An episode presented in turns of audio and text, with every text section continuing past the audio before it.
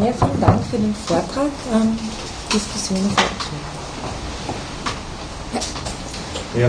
vielen Dank für die Ausführungen. Ich weiß gar nicht, ob man da gut nachfragen kann. Das sind nur Verständnisfragen, aber historische Fragen, weil du mit deinem Detailwissen da wahrscheinlich äh, die Sachen viel besser am Schirm hast.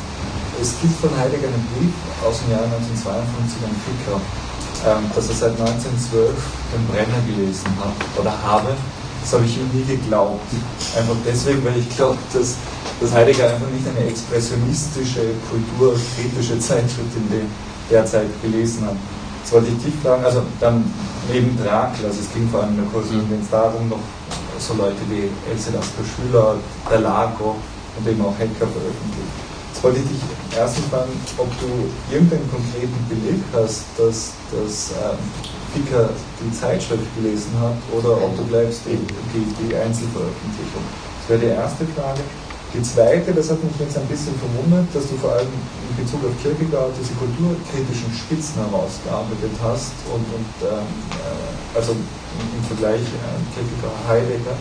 Ähm, aber ein, ein, anderer Autor, glaube ich, dafür maßgeblich mitverantwortlich ist. Und da wollte ich dich fragen, ob, ob du dazu Stellung nehmen kannst.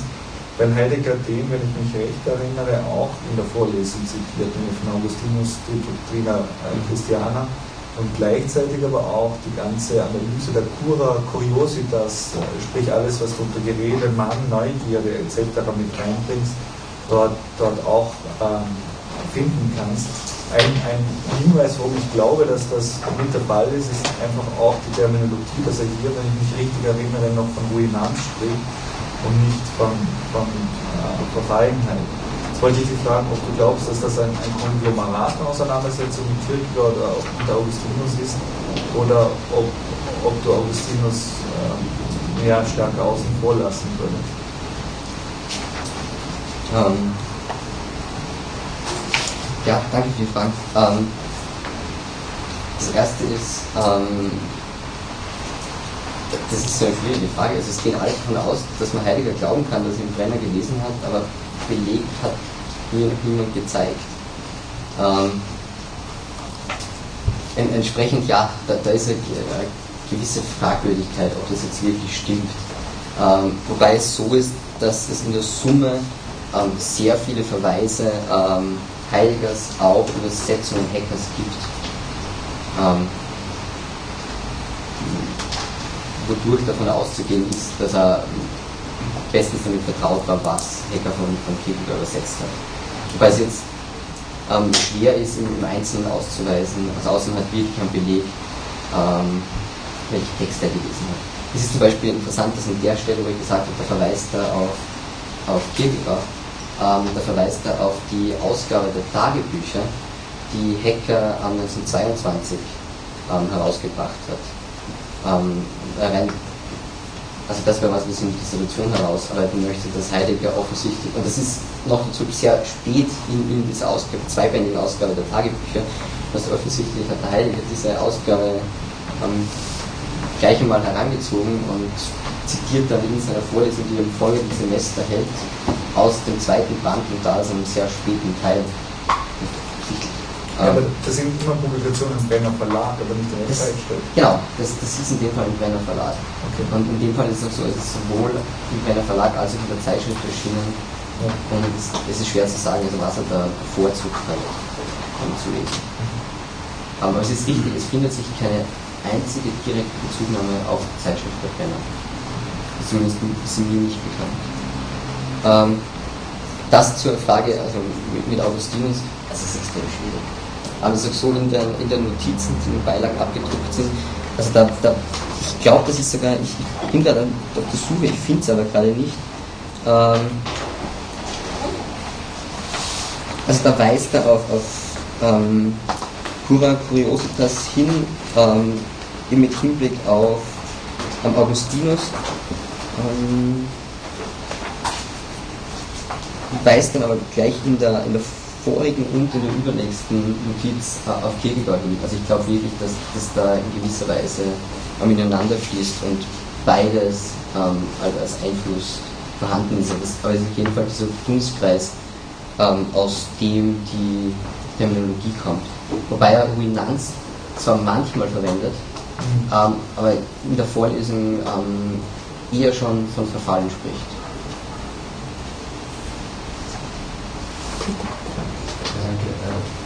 Ist, also mir ist nicht ganz klar geworden, was jetzt dein eigenes Interesse ist an der Kierkegaard-Rezeption Heideggers. Also wo liegt da für dich die Perspektive? Gibt es etwas bei Heidegger, das du besser verstehst, wo ein Heidegger Einfluss transparent macht? Oder gibt es sogar etwas, was, äh, was, was, was einen über Heidegger ein paar Schritte weitergehen und hinausgehen lässt? Wenn man, die, die, wenn man Heidegger oder wenn man Kierkegaard heranzieht, also hast du deine Perspektive über das, äh, also systematische Perspektive sehen? Das ist die schwierige Frage, die ich immer gefragt werde und ich, ich weiß nicht, wie ich sie beantworten soll. Ähm, also das eine ist, ich glaube, man kann, ähm, und das war das, was ich in meiner Diplomarbeit versucht habe zu machen, was man dann nachlesen kann, ähm, Kierkegaard und Heidegger sehr produktiv gegenlesen, ähm, um einzelne Momente bei beiden hervorzuheben, aber auch ähm, so gewisse Brüche im Denken von beiden ähm, auszumachen. Ähm, umgekehrt bin ich mir aber nicht sicher, ob ähm, das jetzt wirklich das ist, was, was Heidegger bei Kierkegaard gelesen hat. Ich glaube, dass, dass da die Lektüre im Prinzip relativ traditionell und herkömmlich ist. Und jetzt für mein Dissertationsprojekt ähm, bin ich eher auf der Seite, wo ich sage, also das, also ist ja die Frage, was will man leisten mit, mit, mit, so, einem, mit so einem Buch, das man, an dem man irgendwie dann drei, vier Jahre arbeitet. Und ich habe mich jetzt eher dafür entschieden, ähm, dass es ein, ein, besseres Ergebnis wäre, wenn ich mich auf diese gesamten ähm, Kontexte ähm, und Zusammenhänge ähm, konzentriere ähm, und dann vor dem Hintergrund dieser ähm, Materialsammlung dann vielleicht auch noch wage, ähm, ein bisschen was ähm, Philosophisches daraus zu machen. Aber es ist auch so, dass gerade das, mit dem ich jetzt arbeite, ähm, ist eher eine, eine, sehr detaillierte Rekonstruktion. Und es liegt daran, dass das bislang nicht geleistet wurde, ähm, aber gleichzeitig es einfach ähm, eine gewisse Literatur gibt, die immer mit Vorliebe irgendwelche weitläufigen Schlüsse zu dieser Thematik zieht ähm, ohne das eigentlich am Material gesichert zu haben.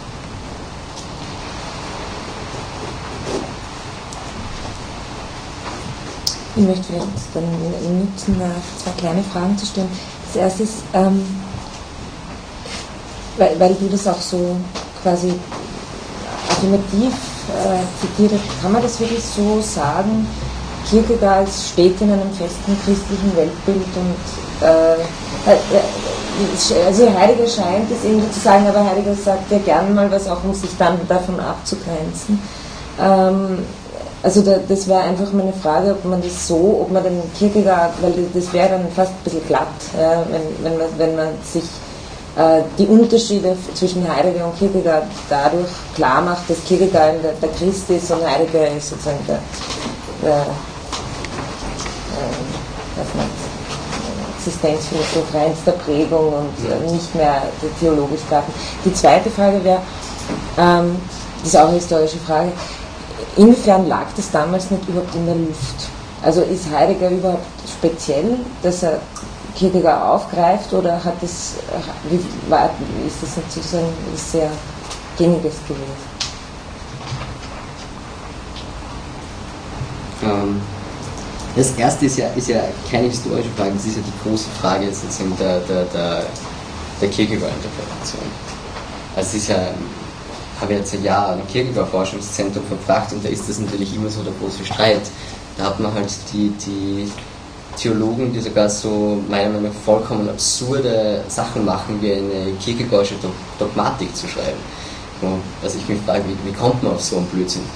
Ähm, und umgekehrt gibt es eine Menge Leute, die irgendwie von der Philosophie, von der Kulturwissenschaft und so weiter kommen, die sagen, also wenn Kierkegaard irgendwas gezeigt hat, was sozusagen bleibend ist, dann ist es, dass das nicht funktioniert. Ähm ja, das hat jetzt ähm, Kierkegaard binnenhermeneutisch ähm, hängt das mit der großen Frage zusammen.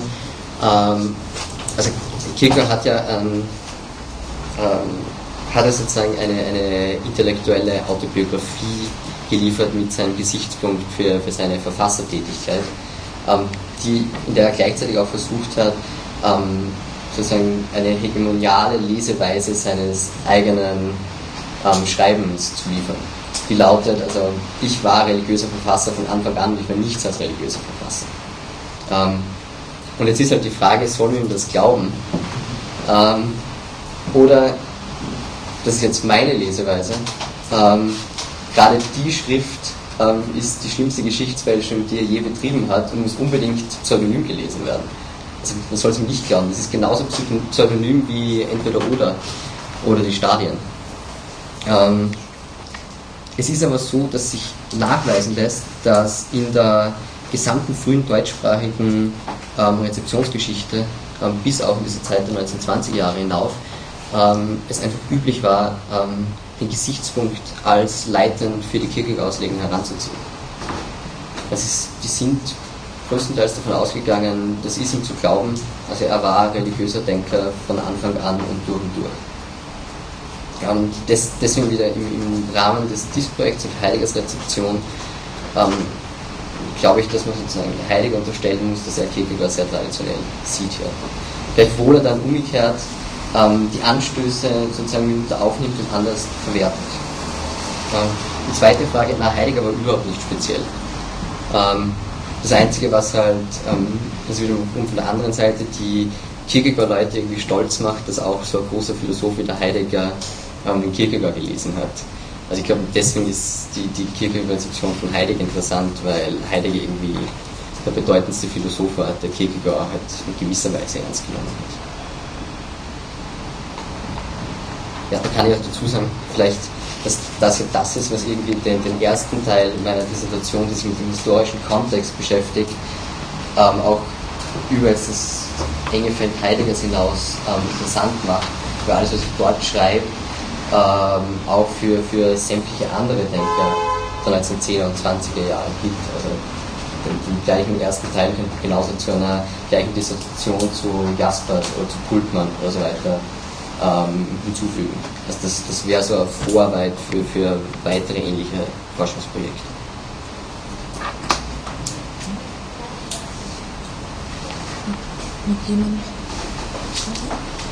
Okay, dann vielen, vielen Dank äh, für den Vortrag. Äh, danke für alle